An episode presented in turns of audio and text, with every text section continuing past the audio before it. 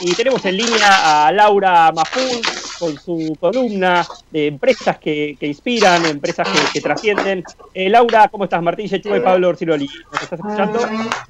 Hola Martín, hola Pablo, ¿cómo están? Aquí estoy. ¿Cómo estás, Laura? Buenas tardes, ¿todo bien? Bien, bien, todo, todo en orden aquí en este, este lunes primaveral, el último que tenemos en noviembre. Lista para presentar otro caso. Bueno, adelante entonces, Laura.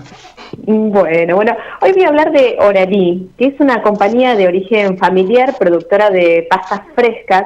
Oralí fue fundada a mediados de la década del 60 por Julio González y hoy la compañía está en manos de, su hijo, también llamado Julio, y de dos sobrinos que son quienes están comandando este esta empresa que nuclea a 200 personas y que a través de 600 distribuidores llega a distintos puntos del país.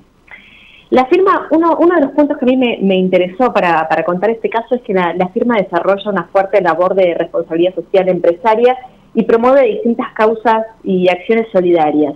De hecho, González, González Hijo, quien hoy está al frente de, la empresa, apadrinó y fundó la Asociación de Comedores y Merenderos, Soñadores Unidos, con la que lleva visitados 951 comedores de lugares vulnerables del país, y en cuarentena pasó de ayudar a dos, antes ayudaba a dos comedores por semana y ahora ayuda a 100, lo cual es muchísimo.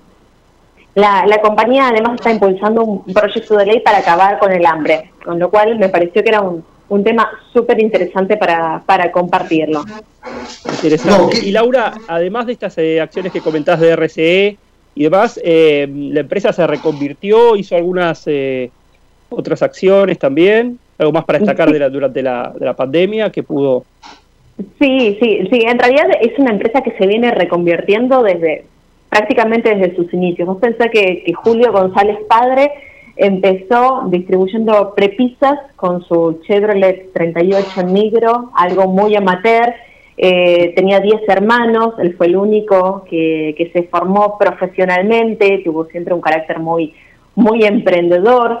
Eh, su hijo, eh, Julio también, desde chico, cuando tenía 5 o 6 años, lo, ayudaba también a, embolsar las prepizzas y junto a sus primos empezaron a, conocer todo este, eh, este negocio de, cómo surgía.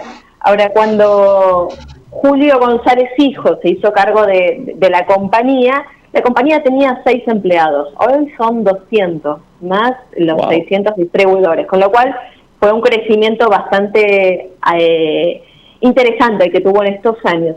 Em, puntualmente en el tema de, cuarentena, si vos me preguntabas por la reconversión, lo que hicieron fue desarrollar el canal online. Entonces, hoy a través de, la tienda, lo que ellos llaman la tienda Oralí, desde la página, venden unas opciones de, eh, de combos armados ya por un precio bastante accesible, son cuatro, cuatro cajas eh, con, con, diferentes opciones. Una de las opciones incluso contempla eh, una, digamos, un combo, son dos combos veganos con productos incluso orgánicos. Eh, así que bueno, ese fue quizá uno en forma directa, ¿no? Que, en forma directa, sí, en forma directa. Empezaron muchas empresas del sector a, ofrecerlo en forma directa sin distribuidores, ¿no? Estuve, estábamos analizando eso la otra vez.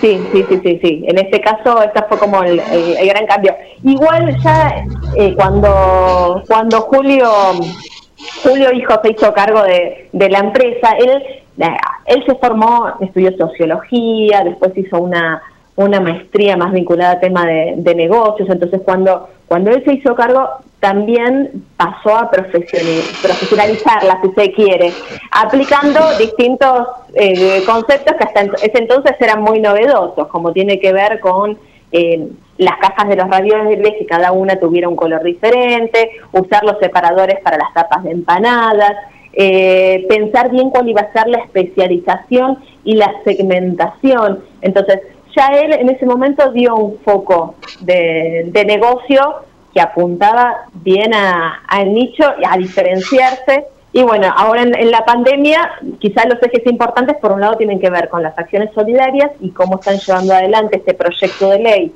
que espera ayudar a poder acabar con el hambre y por otra parte el desarrollo de la venta a través del canal online.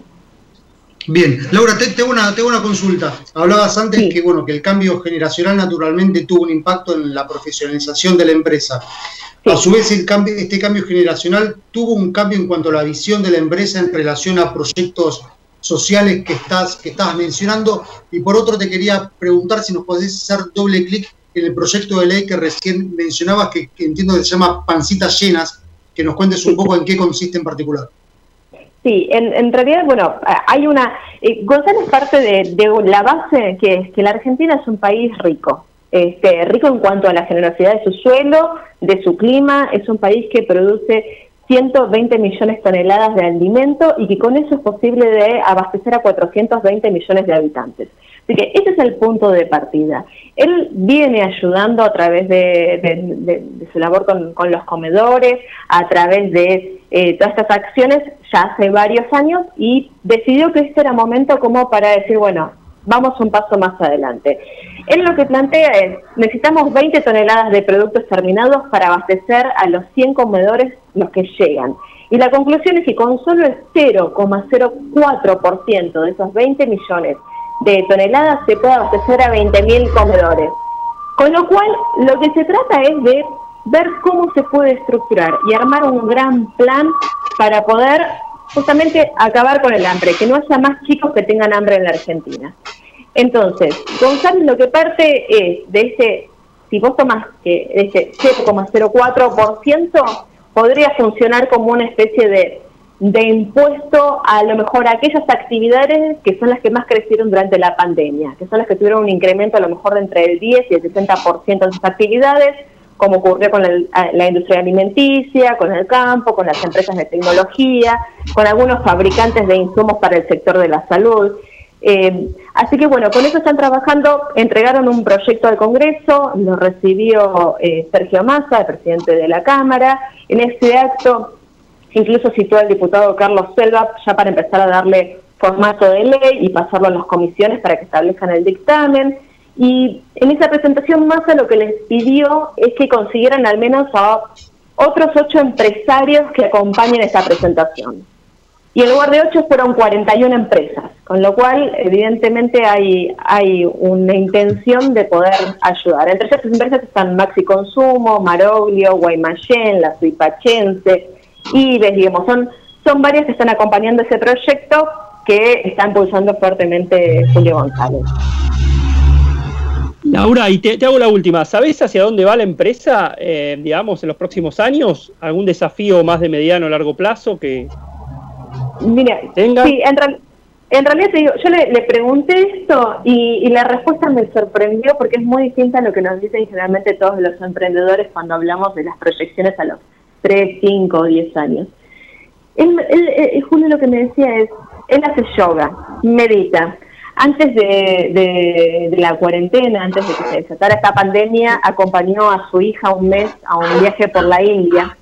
Y, en parte de, todo esto, él busca siempre centrarse en el presente, vivir el momento, disfrutarlo, eh, y comparte toda esa, esa filosofía. Entonces, él me decía, yo creo que comercialmente, cuando sos muy creativo, muy inquieto y tenés una visión muy holística de la realidad, las decisiones no las tomás a tres años, porque en realidad vas viendo qué es lo que pasa, qué es lo que pasa en otros lados, dónde van las costumbres, dónde están las oportunidades, y en función de eso te moves rápido.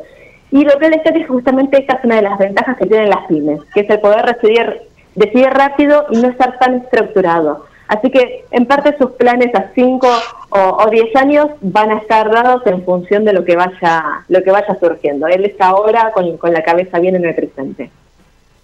Wow, qué, respuesta distinta a la que comúnmente acontece, ¿no? Donde siempre se está mirando hacia el futuro y el presente es como que se opera sobre el presente, pero no se reflexiona tanto sobre, sobre él. Y bueno, estabas hablando un poco de la flexibilidad que, que esta forma, esta empresa, esta empresa detenta. De forma que, bueno, estamos en tiempo, te agradecemos mucho, como todos los lunes, una nueva nota.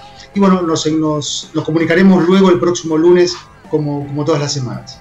Muchas gracias a ustedes. Dale, un beso grande. Chao, chao.